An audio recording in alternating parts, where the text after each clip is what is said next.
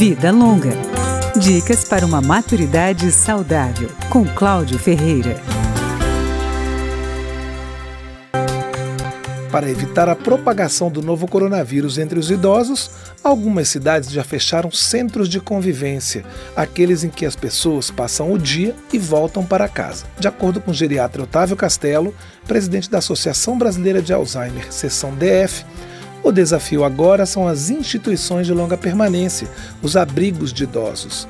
O especialista lembra que, em geral, as doenças lá se espalham mais rapidamente. Por isso, é importante fazer uma triagem rigorosa. Todos os dias de manhã e ao longo do dia, todos os funcionários e todos os residentes serem triados em relação a apresentarem febre, então medir a temperatura de todo mundo quando chega para trabalhar, perguntar ativamente se tem sintoma de quadro gripal e se tiver nem deixar entrar.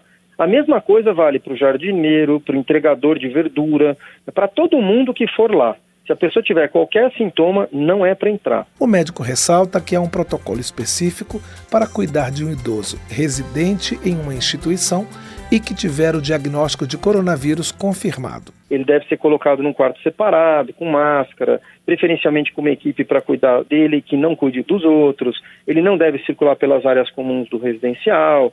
Aí tem todo um conjunto de recomendações que o governo, as autoridades sanitárias fazem para instituições como essa, né? E que também funciona para a população carcerária, enfim, para a gente cuidar bem dessas pessoas. Tal como recomendado para os idosos que moram com a família, durante o avanço da pandemia, as visitas a instituições de longa permanência devem ser suspensas, a não ser aquelas estritamente necessárias. Vida Longa, com Cláudio Ferreira.